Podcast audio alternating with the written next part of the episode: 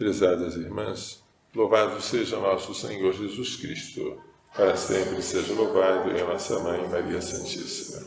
Estamos agora no ápice espiritual do livro de Jeremias, que é o seu capítulo 31. Depois de tantas ameaças de tragédias, castigos, agora este capítulo fala de esperança, reconstrução, misericórdia. Amei-te com amor eterno, atraí-te com a misericórdia. De novo te edificarei, serás reedificada, ó jovem nação de Israel. Vai haver alegria quando a cidade reconstruída puder plantar, colher, Salva, Senhor, teu povo, o resto de Israel. Quem é esse resto? É aquele que sobrou. Houve os que foram deportados, os que sobraram ao castigo voltam, mas voltam já purificados pelo sofrimento. E para esse resto o Senhor promete fazer maravilhas.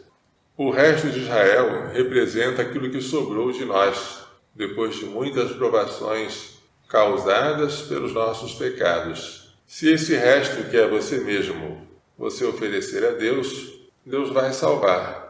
O que nós não podemos fazer é oferecer a Deus a metade de um resto.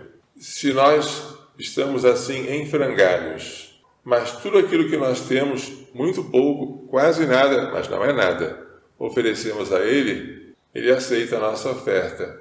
Foi do resto de Israel que nasceu o Messias. O Evangelho hoje apresenta a história da mulher de Tiro e de Sidônia, uma mulher cananeia, que tem a sua filha atormentada por um demônio e diz a Jesus: Senhor, filho de Davi, tem piedade de mim. Ele não responde palavra a esta mulher, mas ela insiste. E Jesus responde: Eu fui enviado somente às ovelhas perdidas da casa de Israel. A missão inicial de Jesus era circunscrita aos judeus.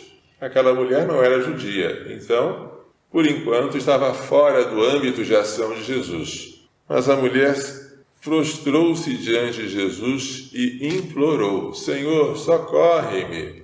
Jesus lhe diz: Não fica bem tirar o pão dos filhos e jogá-lo aos cachorrinhos. Os filhos são os judeus, os cachorrinhos são os estrangeiros, os não-judeus. Veja como esta mulher é perseverante. Ela não desiste diante de uma negativa. E mesmo quando Jesus a compara com uma cachorrinha, ela não se ofende. Aproveita a comparação para dizer: É verdade, Senhor, mas os cachorrinhos comem também as migalhas que caem da mesa de seus donos. Os donos são os judeus. Ela é uma cachorrinha, mas ela quer só uma migalhinha que sirva para a filha dela que está endemoniada. Que oração humilde, que oração perseverante, que oração com fé.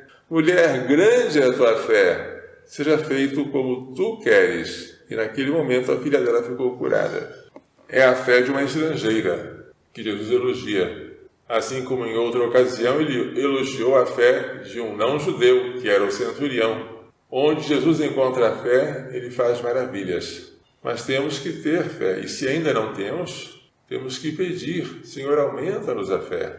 Vamos pedir a Maria Santíssima, que foi modelo de fé, ao acolher prontamente a palavra do anjo, ao aceitar participar da paixão do seu filho e ao acreditar que ele iria ressuscitar, vamos pedir que ela e seu castíssimo esposo São José nos façam entender e pôr em prática as lições desta liturgia.